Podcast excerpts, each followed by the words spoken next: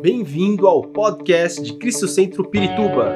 Para ficar sabendo sobre tudo de nossa igreja, acesse cristocentro.org.br ou siga-nos através do Facebook e Instagram como Cristo Centro Pirituba.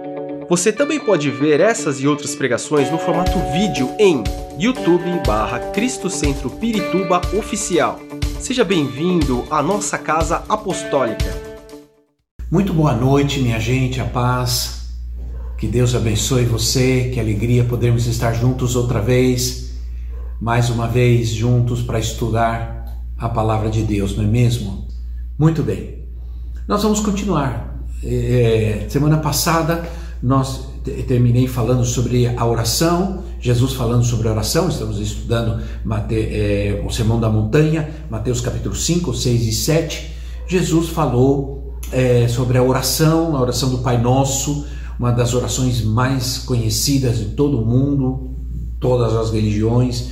Mas Jesus não estava ensinando uma reza, nós vimos isso, que Jesus o que estava ensinando era uma estrutura de oração. Foi com isso terminamos. Hoje nós vamos continuar, né? Mateus capítulo 6. Vamos seguir adiante. Hoje nós vamos começar falando sobre o jejum Mateus capítulo 6, versículo 16 a 18 diz assim: Quando jejuarem, não mostrem uma aparência triste como os hipócritas, pois eles mudam a aparência do rosto a fim de que os homens vejam que eles estão jejuando. Eu lhes digo verdadeiramente que eles já receberam sua plena recompensa. Ao jejuar, ponha óleo sobre a cabeça e lave o rosto, para que não pareça aos outros que você está jejuando, mas apenas seu pai que vê no secreto e seu pai que vê no secreto o recompensará.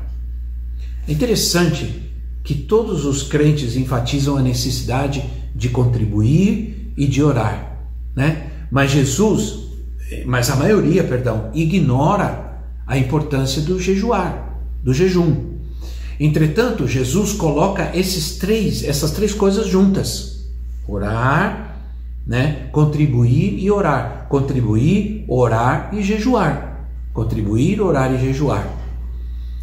A Bíblia diz que os fariseus jejuavam. Os discípulos de João Batista jejuavam, mas os discípulos de Jesus não.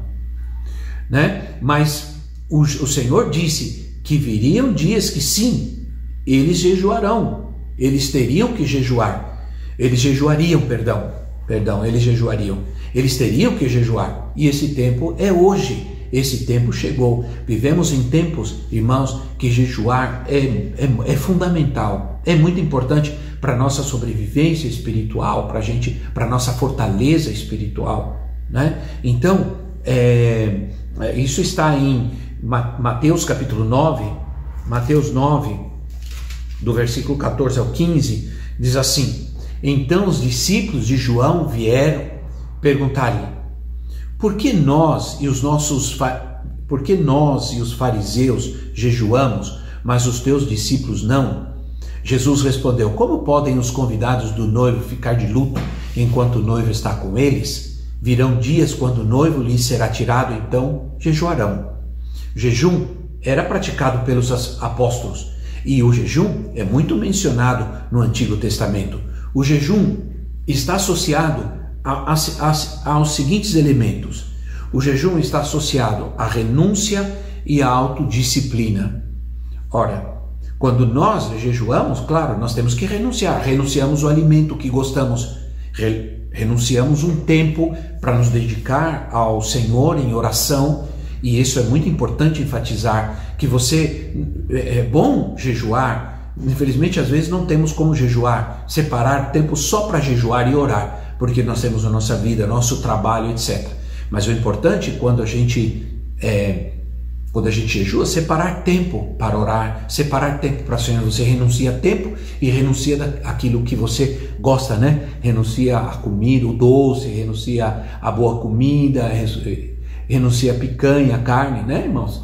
Então, o jejum está associado à renúncia e também à autodisciplina. Você quer ter disciplina, você quer aprender a ter disciplina em áreas da sua vida, em outras áreas da sua vida, jejua. Começa a ter disciplina no jejum e você vai ver como você vai ter disciplina, vai adquirir disciplina em outras áreas da sua vida que tanto você deseja, né? Também, por exemplo, ó, o Salmos 35, 13, Salmos 35, 13 diz assim: Salmos 35, 13 diz assim: Contudo, quando estavam doentes, usei vestes de lamento, humilhei-me com jejum e recolhi-me em oração. Humilhei-me com jejum. Então, o jejum é, e, e, a humilhação, eles são equivalentes. Né? O, o jejum e humilhação, porque você está subjugando o seu corpo, você está subjugando a sua carne quando você é, quando você jejua, você está submetendo a sua carne a um julgo. Você está dizendo para ela que é, ela, ela não vai receber o que ela quer, o que ela gosta. Que interessante isso, né? Jejum também está associado ao arrependimento. Em vários lugares da Bíblia, por exemplo, em Neemias capítulo 9, você vai ver lá que Neemias convoca o povo a, a se a arrepender e a jejuar. Convoca o povo ao jejum e ao arrependimento. Daniel também, Daniel capítulo 9. Então, em várias partes da Bíblia, nós vamos encontrar que o jejum está associado ao arrependimento. Ora, o jejum também está associado com a oração. Em vários lugares nós vamos ver como o jejum acompanha a oração. E jejuavam e oravam, e jejuavam e oravam. Né? E, e que importante isso, que são coisas que são elementos que estão associados ao jejum. A orientação do Senhor a respeito do jejum é a mesma que ele dá sobre a oração e sobre a esmola né, sobre o contribuir, sobre o dar, é a mesma. Não fazer com o fim, com o propósito de ser visto, de sermos vistos. Sabemos que aqui a renúncia do ego, ela está subjacente, né? Que a gente tem que renunciar o ego, como eu já expliquei quando falamos sobre a oração, quando falamos sobre o sobre o contribuir, né? Não fazer para que os outros vejam, fazer de coração. O jejum, minha gente, possui um, um, um grande poder espiritual, né? um poderoso, é uma bomba o jejum. Eu creio que é uma bomba atômica, aliás, dada pelo Senhor para destruir as fortalezas malignas, né? destruir as fortalezas espirituais do diabo. E, e, e, também liberar um poderoso avivamento, um, um, um, grande reavivamento espiritual e uma grande colheita para o mundo. Você quer ver Deus transformar sua casa, sua família, salvar aqueles que ainda não são salvos? Jejua por eles, ora por eles e você vai ver com, com, como o poder de Deus vai transformá-los. Eu te garanto isso, eu tenho certeza disso. Vamos ver, vamos estudar alguns tipos de jejum. Quero dizer para vocês que é muito difícil, não seria possível falar tudo, tudo, tudo sobre o jejum porque nós teríamos que fazer um estudo só sobre isso. E não seria e não poderia ser um estudo de 40 minutos, de forma nenhuma. Teria que ser um, um estudo extenso para falarmos tudo o que é necessário, tudo que é importante, tudo que envolve a questão do jejum. Mas eu, eu vou fazer, vou falar de uma forma sintética e bastante resumida, né, sobre o jejum, alguns tipos de jejum. Examinando as escrituras, nós a gente se depara basicamente com três tipos de jejum. Todos eles envolvem, claro, abstinência de alimento. Por quê? Porque je, jejum significa abstinência de alimentos. É isso que significa o jejum. Então são eles. Primeiro, o jejum normal, que a gente chama de normal, que é abstinência de alimento, mas não de água, né? Mas não de água. Nós vamos daqui a pouco nós vamos falar sobre isso. Jejum absoluto, que é a abstinência de alimento, de água, né? Que pode ser também é, um jejum sobrenatural, nós vamos falar por quê. E também o jejum parcial, que é a abstinência de certos alimentos. Né? Então, o jejum normal, o absoluto e o parcial, que é a abstinência de certos alimentos. O jejum normal. O tipo mais comum é o jejum normal. Porque um exemplo desse tipo de jejum é o jejum de Jesus.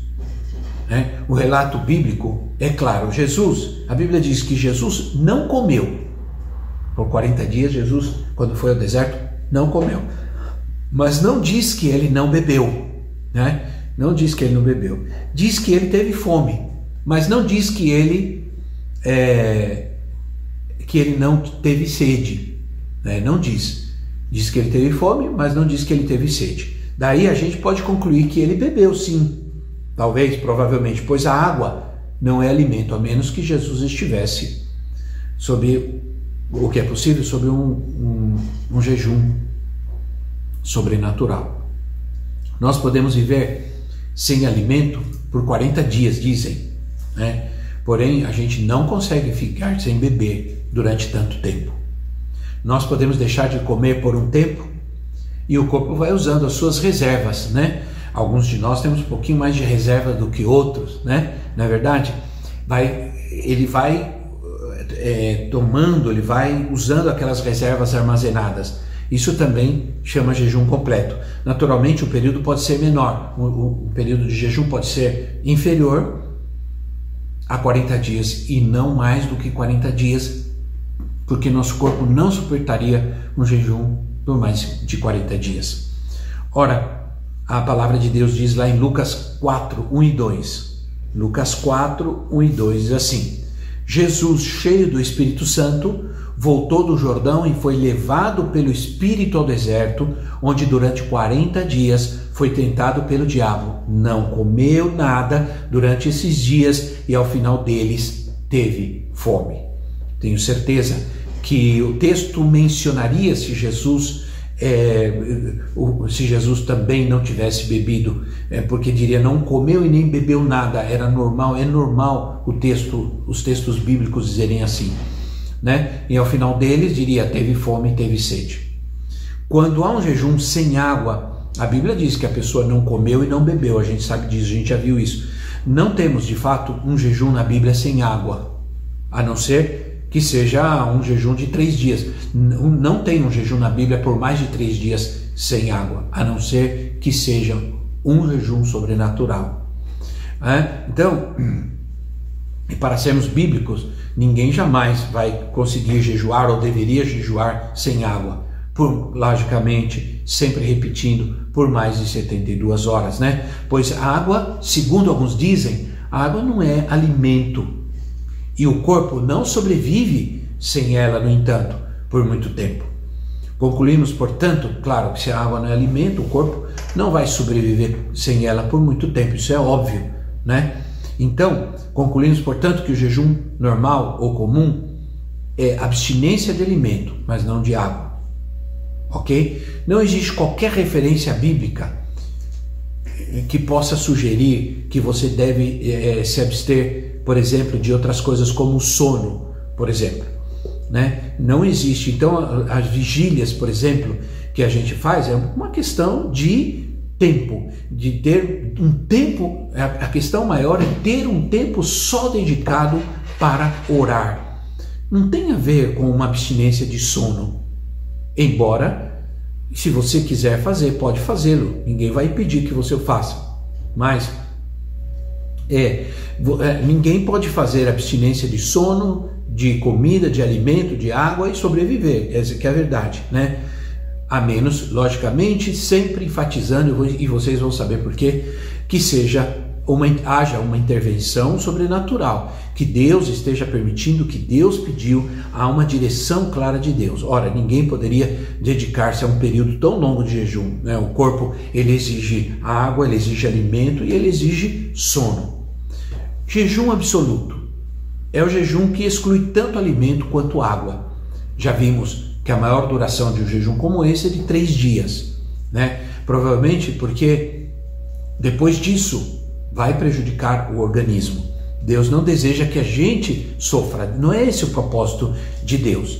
Né? Em todos os casos de um jejum absoluto, quando acontece um jejum absoluto, esses de três dias, realmente há um caso extremo. Às vezes as pessoas estão enfrentando uma crise muito grande, né? então ela se lança em buscar a Deus, é, ela se lança em buscar ao Senhor de uma forma intensa, porque ela necessita de um milagre, de uma resposta de Deus, né? E, e aí, então, ela até perde o desejo de comer, de beber, como, como disse, por, por esse período de tempo curto de três dias, por exemplo, né? É uma experiência muito intensa, muito intensa. Paulo é um exemplo disto. No caminho de Damasco, Paulo encontra-se com Cristo. Vocês se lembram dessa passagem? O Senhor se apresenta, se revela a Paulo, né? E confronta Paulo, né? Então foi uma experiência sobrenatural. Diante dessa experiência, o Paulo se entrega ao jejum e à oração. Né? Ele esteve três dias sem enxergar, e nesse tempo, diz o texto, esteve três dias sem ver, durante os quais nada comeu nem bebeu. Atos capítulo 9, versículo 9. Durante três dias ele não enxergou, ele não comeu nem bebeu. Esther, no livro de Esther nós temos outro exemplo, né? Esther junta o povo de Deus para jejuar e orar, né? Esther capítulo 4, versículo 16. Esther 4, 16 assim, vai, ajunta todos os judeus que se acharem em Suzã e jejuai por mim. E não comais nem bebais por três dias, nem de noite nem de dia, eu e as minhas servas também jejuaremos. Depois irei ter com o rei, ainda que seja contra a lei, se, per se perecer, pereci, perecerei. Então, minha gente, Aqui nós vemos outra vez três dias sem, sem beber e sem comer. Esse jejum, ele é um, um jejum também chamado jejum sobrenatural. Né? Ah, é, é, um, é um jejum prolongado, né? mas esse jejum sem comer, sem beber, um jejum de 40 dias. Ele é, é muito, muito, muito específico, muito raro e ele só acontece debaixo de uma orientação sobre a orientação e a direção clara do Espírito Santo. Caso contrário, não deve ser feito. Né? Então, as pessoas não vão sobreviver porque é algo sobrenatural. O primeiro jejum que nós vamos encontrar é o jejum de Moisés. Né?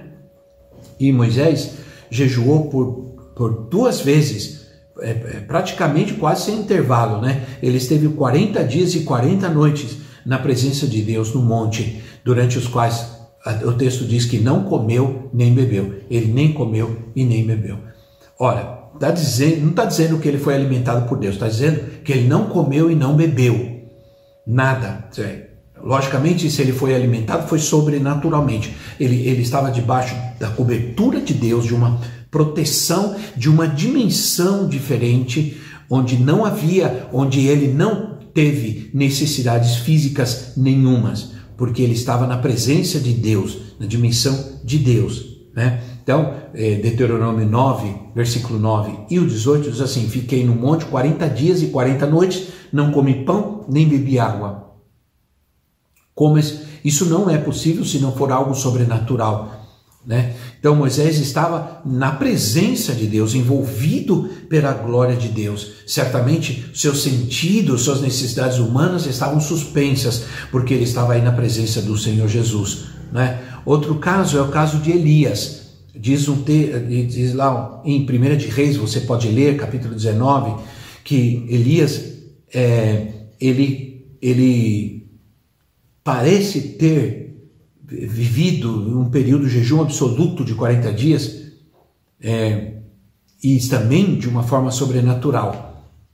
1 Reis 19:8 diz assim: Levantou-se, pois, comeu e bebeu, e com a força daquela comida caminhou 40 dias e 40 noites até Horeb, monte de Deus. Ora, com a força da comida que ele comeu, ele caminhou 40 dias e 40 noites. Isso é, não diz que ele comeu de novo com a força de uma nova comida, não. Ele comeu e com a força daquela comida, com o sustento daquela comida, ele caminhou 40 dias e 40 noites. Outra vez, algo sobrenatural, né, minha gente?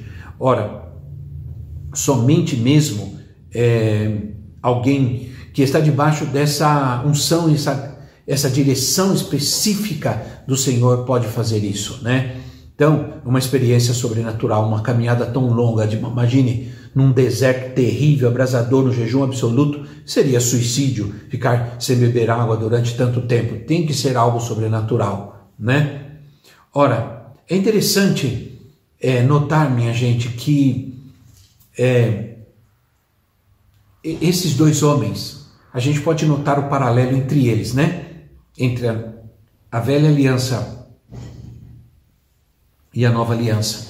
Moisés que trouxe a lei e Elias que foi o restaurador, né? Porque Elias é chamado o restaurador da lei. Os dois passaram por um jejum sobrenatural, tiveram uma vida terrena muito sobrenatural, viveram momentos tremendamente poderosos e sobrenaturais. E eles reaparecem sobrenaturalmente com Cristo no monte na transfiguração de Cristo no monte. Lá no monte da transfiguração aparece Moisés e Elias. Moisés e Elias, não, o corpo de Moisés nunca foi encontrado, certamente, e foi procurado, mas não foi encontrado. E Elias foi arrebatado em carros de fogo. Você se lembra disso? Você lembra dessa, dessa passagem, desse evento? Muito bem. Ora, os dois que passaram por um jejum assim, e foram arrebatados, estavam no Monte da Transfiguração. Que coisa tremenda, coisa poderosa, né? E o jejum parcial. Vamos falar sobre o jejum parcial. O jejum parcial é o jejum que fala de uma dieta, né? Uma dieta restrita, mas mais do que abstinência, é abstinência de certos alimentos, né? É, o jejum a parcial é a abstinência de certos alimentos. Olha, o maior exemplo que nós temos talvez na Bíblia, é o exemplo de Daniel. Daniel capítulo 10, versículo 2 e 3, diz assim: Naqueles dias eu, Daniel, plantei durante três semanas. Manjar desejável não comi, nem carne nem vinho entraram na minha boca, nem me ungi com óleo algum, até que passaram as três semanas inteiras. São 21 dias é um jejum muito conhecido, a gente ouve por aí, teve 21 dias, jejum de 21 dias de Daniel, que é um, um jejum parcial, né? Não, não diz aqui qual foi a dieta que, que Daniel fez, mas diz que ele não comeu manja, é, coisas desejáveis, manjares desejáveis. Eu penso que isso se refere àquelas coisas que nós mais gostamos, aquelas coisas que são mais apetitosas, né? Doces, chocolates, aí vai carne, ele não comeu carne, aqui diz que não comeu carne, nem vinho, né? E coisas manjares. Tudo aquilo que é desejável. Então, é, provavelmente ele comeu legumes, né? E etc. E água. O fato é que não comeu manjares deliciosos. Muito bem. Ah, existe um valor muito grande nesse tipo de jejum. Tem gente que acha que esse, esse jejum não, não, não é bíblico, não é válido, não tem valor nenhum. Não é verdade. Né? É porque depois que é, Daniel fez esse jejum, quando ele terminou, ele recebeu uma poderosa visitação do anjo do Senhor. Né? E, e essa visitação, ela esclarece muito sobre o que é guerra espiritual e também sobre a questão da guerra espiritual e também é, escatológico. Então, foi um, uma experiência muito reveladora que teve é, Daniel e, e, e, depois que terminou o seu jejum. O jejum parcial, ele permite muitas coisas, né? Variações, você pode variar, né? É, um tipo de alimento, um único tipo de alimento, um outro tipo de alimento, é, e um, um, único alimento pode ser usado por um certo período, inclusive por 21 dias. Tem gente que faz esse jejum, né? Não, não come doce, nem coisas assim apetitosas, nem carne durante 21 dias, né? E nem toma vinho. Aliás, não devia tomar nunca, né? Então, é, qual é a duração? Qual deve ser a duração de um jejum? Ora, quanto à duração do jejum, a Bíblia vai desde uma noite até 40 dias.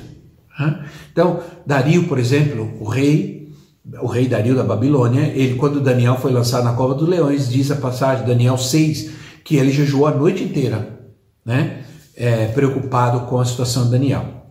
Um dia, Esdras, com o povo, né, na Babilônia, antes do regresso para Jerusalém, ele convoca o povo para jejuar durante todo um dia. Esdras capítulo 8, você pode ler isso, o livro de Esdras 8. Também é, três dias. Esther é, e os judeus Suzã, como nós já vimos, o povo foi convocado para jejuar por três dias. Né? É, Esther capítulo 4, você pode ler isso. 21 dias, Daniel, né? e clamando pelo seu povo, buscando a revelação de Deus, ele jejua, capítulo 10, Daniel. E 40 dias, que também os exemplos que nós já mencionamos, né, de Moisés no monte e também Jesus no deserto. O jejum, ele enfraquece a carne, né? E aqui não estou falando da, da física, também da física, né? Também da física, mas mais que tudo, ele, ele enfraquece a nossa carne. Ele nega o que a carne quer, o que a carne deseja. E isso é muito bom, enfraquece a natureza pecaminosa, portanto, é importante para a libertação, por exemplo, jejuar, porque Jesus disse que certas classes de demônios só saem com jejum e com oração. Então é importante jejuar para quem ora por jejum e para quem está recebendo, perdão, para quem ora por libertação e para quem está recebendo libertação, é importante também jejuar. Muito bem, como eu disse, vou, não vou seguir, porque senão a gente não vai conseguir é, por muita coisa. Então não, nós não temos tempo aqui.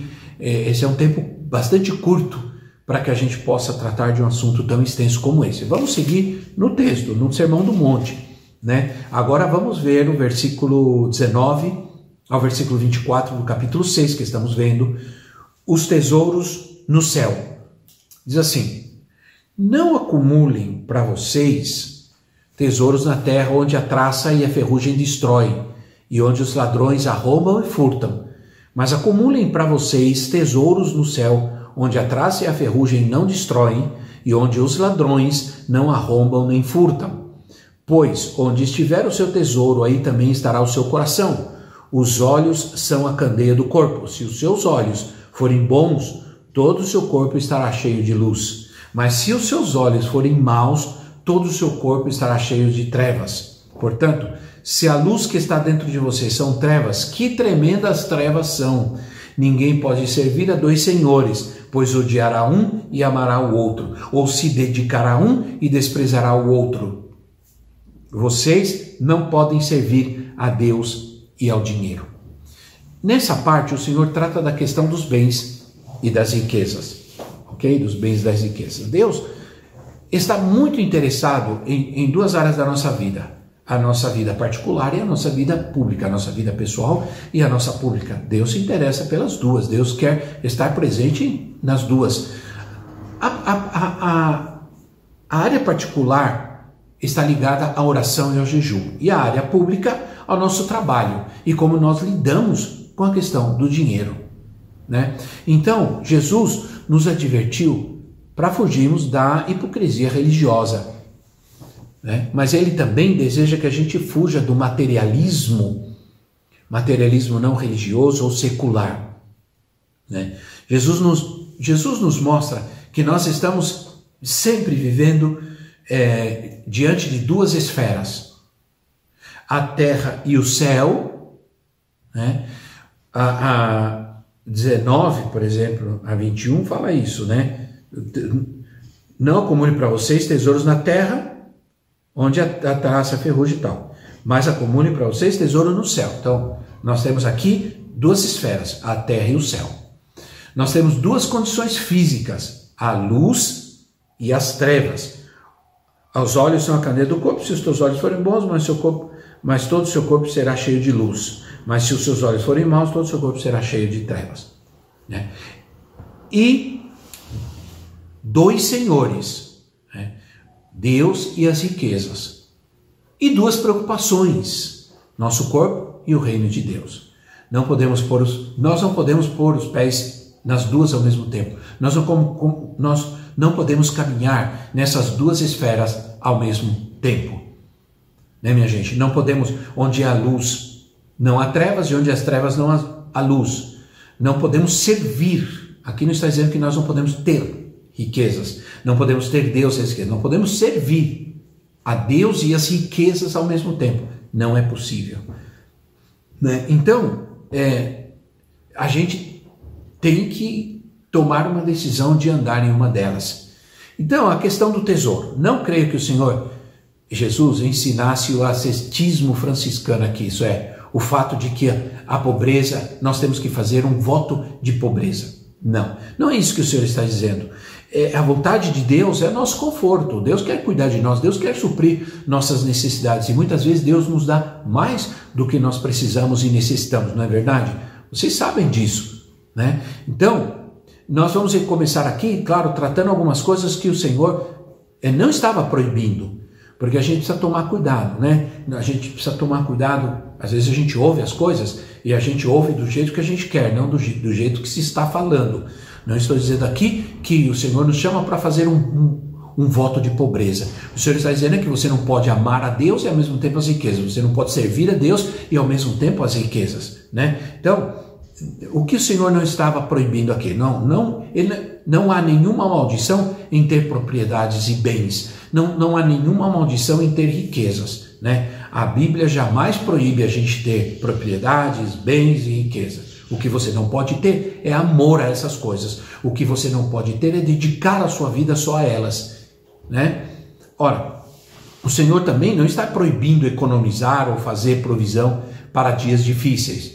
Né? Ele, ele, ele, nem também está proibindo fazer seguro de vida, essas coisas. A, a Bíblia elogia a formiga que trabalha intensamente no verão para poder usufruir no inverno, para poder usar no inverno. E o crente que não faz provisão é imprudente. O crente que não faz provisão para sua família, é, ele é imprudente, ele não está sendo prudente, é pecado, inclusive. Né? O Senhor não quer que desprezemos as coisas boas que Ele nos dá na criação alimento, que a gente desfrute de tudo aquilo que, que podemos alcançar. Ele quer suprir as nossas necessidades. Deus quer agradar, Deus quer suprir, agradar, o Senhor quer conceder os desejos do nosso coração. Então, isso fala de coisas que a gente quer, que às vezes nem é necessário, não são necessárias, perdão, mas a gente quer e Deus está disposto a nos dar cada uma delas. Não é disso que se está falando, isso precisa se deixar bem claro. Na verdade, o que está dizendo é não acumular tesouro na terra. É.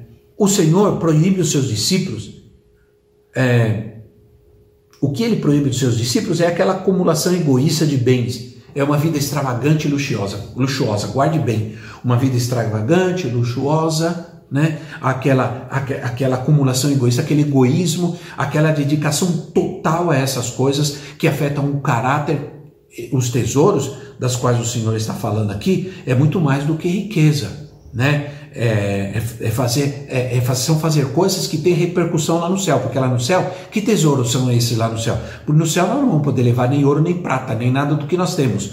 Então, do que o Senhor está falando, né? Então, se existe algo que podemos levar ao céu conosco, são as almas as almas perdidas, são aquilo que nós ganhamos aqui, são aquilo que nós fizemos de bom, aquilo que nós demos para as pessoas, os, como, como cuidamos dos necessitados, quando temos as nossas esmolas, quando apoiamos aqueles que sofrem. Isso são tesouros lá no céu, guarde bem isso. Então, acumular tesouro no céu significa que, que aquilo que a gente faz aqui de bom, o nosso caráter, nossa honestidade, a verdade que vivemos aqui, a santidade que vivemos aqui, são tesouros que acumulamos. Vai ter repercussão lá no céu, lá no céu, por causa da recompensa de Deus, essa recompensa que Deus nos vai dar. Né? O Jesus disse isso ao o jovem rico, lá em Mateus capítulo 19, versículo 21. Jesus disse ao jovem rico: Olha o que Jesus disse. Disse-lhe Jesus: Se queres ser perfeito, vai, vende todos os teus bens dá aos pobres e terás um tesouro no céu. Depois vem e segue-me. Jesus conhecia o coração daquele jovem. Ele não estava pedindo para aquele jovem que ele, é, que, ou, ou, estabelecendo uma regra, para me seguir você tem que ser pobre deixar tudo que você tem. Não. O que Jesus estava vendo é que aquele jovem amava o dinheiro que ele tinha, embora ele queria servir a Deus, ele amava o dinheiro. Já vimos que não é possível servir a Deus e as riquezas. Não é possível. E Jesus deixa isso bem claro aqui, né? Então, minha gente, o coração segue o tesouro. No texto que nós lemos, precisamos enviar o nosso tesouro para o céu para que também o nosso coração esteja lá. Preste atenção. O tesouro deve chegar lá antes de nós. Tudo aquilo que fazemos para Deus nessa terra, o serviço para Deus, servir ao Senhor, ganhar almas para Jesus, obedecer a Deus, é, dar aos pobres, abençoar os que sofrem, tudo isso é, é, são tesouros que nós estamos enviando para o céu. O nosso coração deve estar no Senhor, não em ninguém e não em coisas. Nós devemos colocar o nosso coração, presta atenção nisso, devemos colocar sempre o nosso coração no Senhor, não em pessoas e nem em coisas. Ora, a questão da visão. O Senhor continua falando, né? Versículo 22 e 23. Jesus disse que os, os olhos podem ser bons ou maus. Naturalmente, ele não estava se referindo aos olhos físicos, né? Mas ele se referia à nossa visão a nossa visão, naquilo que a gente olha, no que nós estamos olhando, ou que estamos olhando. Visão nos fala de três coisas: nos fala de foco, de desejo e de atitude. Né? No original aqui, se os nossos olhos forem bons, bom aqui poderia ser traduzido também como simples. Se os nossos olhos forem simples, né, todo o nosso corpo terá luz, todo o nosso corpo será iluminado. Né? Não podemos nós não, nunca podemos nos focalizar em duas coisas ao mesmo tempo. Se a gente fizer isso, a gente vai ficar louco, a gente vai ficar perdido, né? Se a gente quer focalizar, a gente sempre vai se focalizar em uma coisa só, porque isso nos ajuda a ter direção, isso nos ajuda a ter foco, isso nos ajuda a seguir numa mesma direção, né? É, os, os nossos olhos dão, dão luz ao nosso corpo. Né? E as trevas, ter o corpo em trevas significa não poder enxergar, não poder andar ou fazer é, as coisas, né? Então poder ir em, em, em, nenhuma direção. Se por um lado a gente tenta focalizar as coisas desse mundo e ao mesmo tempo a gente quer ver as coisas de Deus, as coisas dos céus, isso não é possível. Fatalmente a gente vai cair. Ou a gente cai. Uma pessoa quando cai da sua fé é porque já está andando um tempo tentando olhar para as coisas de Deus e tentando olhar para o mundo. Não é possível. Não vamos conseguir. Né? Então muitos crentes têm caído porque estão divididos né? É, sua visão ela já não é uma visão simples, objetiva, já não está visando, ou, ou, ou, não está focado, está dividido, estão empacados, não conseguem se mover para crescer, para avançar nas coisas de Deus, porque estão olhando ao mesmo tempo para Deus e olhando ao mesmo tempo para o dinheiro, para as coisas desse mundo, para isso e para aquilo. Buscar em primeiro lugar o reino de Deus e a sua justiça, e as demais coisas vos serão acrescentadas. O que Deus quer de nós é a prioridade. Ele quer que sejamos, que Ele seja nossa prioridade, a sua prioridade. É isso que Deus quer, que Ele esteja em primeiro lugar na sua vida, e não as riquezas, e não o mundo. Simples assim, minha gente. Simples é, mas é muito difícil, né? Agora, aí nós falamos sobre o dinheiro, né? oh, perdão, sobre o desejo. Sobre o desejo. Na palavra de Deus, o coração está intimamente ligado aos olhos, né? Por isso o Senhor passa da questão do coração para, dos, para os olhos, né? Para os olhos. A visão, ela é o desejo ardente do coração. O seu, é, o seu coração deseja, seus olhos se voltam para aquilo, né? E igualmente, os seus olhos vis, visam aquilo, você acaba desejando, o seu coração vai desejar. Então, é, a nossa visão é aquilo que nos impulsiona, é a direção que nós vamos. Nós enxergamos, nós vamos, é na direção que nós vamos. O Senhor nos mostra que nós devemos direcionar o nosso desejo é, para as coisas do reino. Né? Buscar em primeiro o reino de Deus é, é dirigir a nossa visão para as coisas, direcionar o nosso desejo para as coisas do reino. A conclusão é simples, minha gente. Se nós desejamos as coisas do reino de Deus, nós vamos estar na luz. Se nós desejamos as coisas do, da, do mundo, nós vamos estar nas trevas. Né? E aí a gente não vai conseguir enxergar quais são as raízes dos nossos males, daquilo que está acontecendo conosco.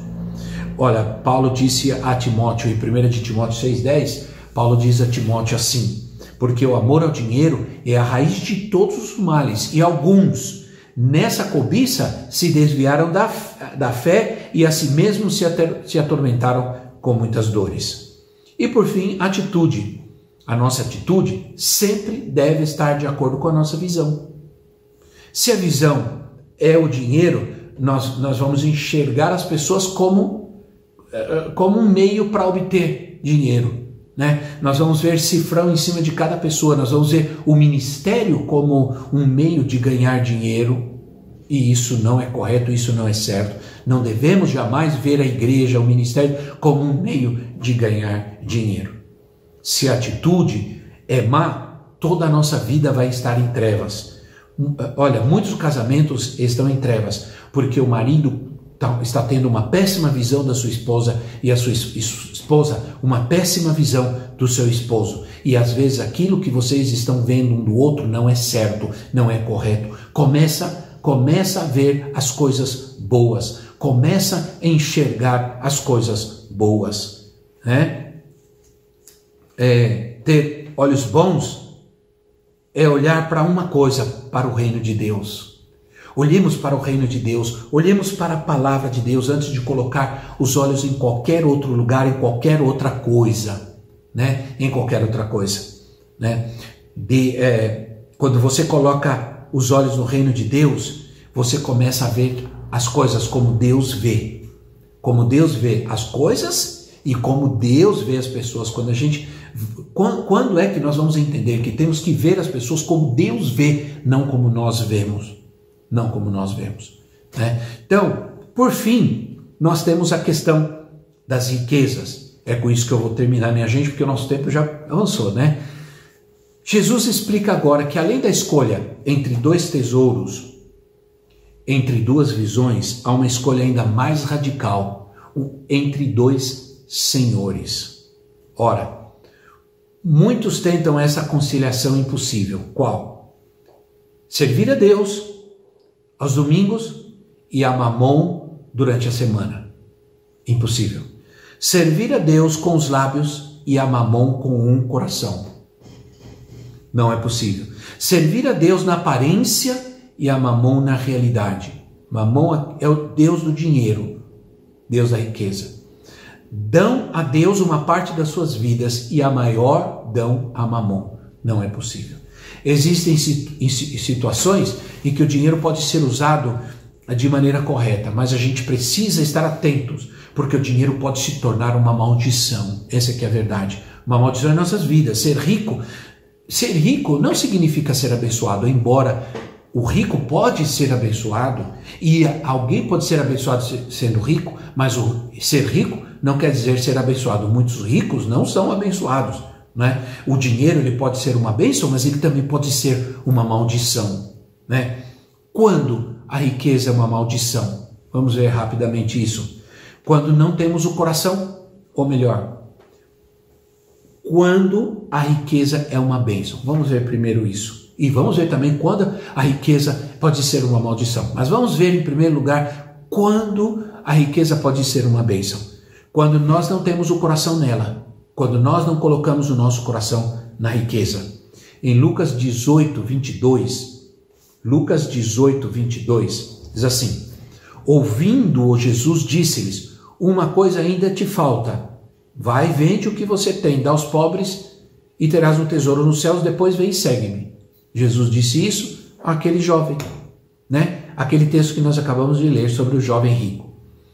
Então, é, dá tudo o que você tem, você vai ter um tesouro nos céus, porque o tesouro que você vai ter no céu não é a riqueza que você tem, que você ama, e tanto é que ele não pôde seguir, ele não pôde ser, servir ao Senhor, porque ele amava a riqueza. E está outra vez confirmando: não se pode amar, servir a Deus e as riquezas.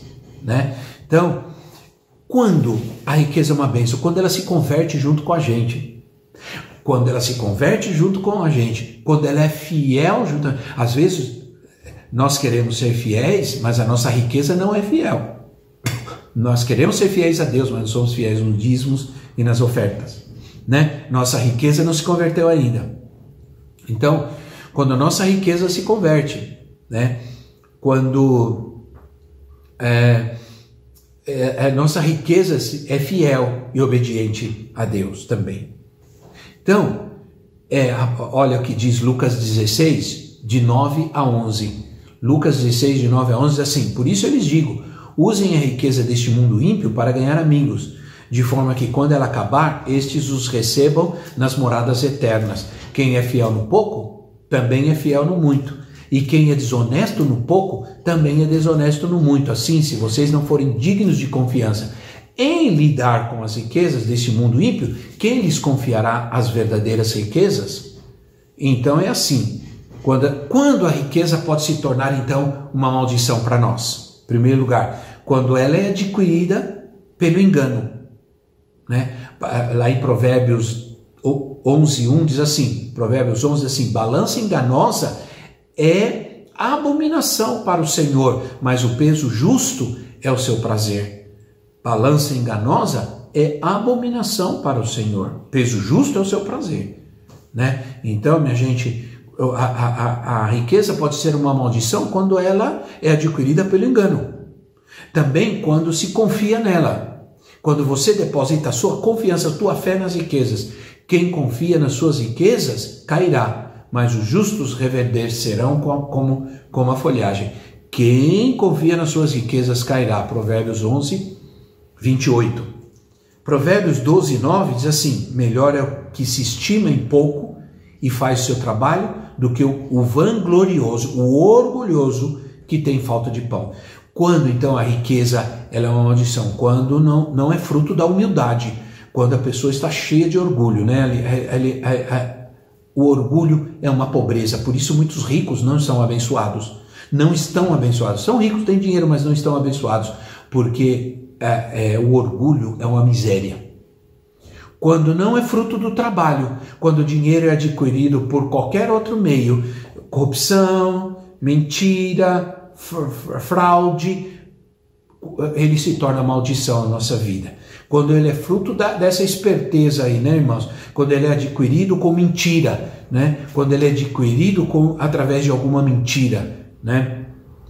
Ó, diz a palavra de Deus que trabalhar para adquirir tesouro com língua falsa é vaidade, e laço, laço mortal. Provérbios 21, 6. Vaidade e laço mortal.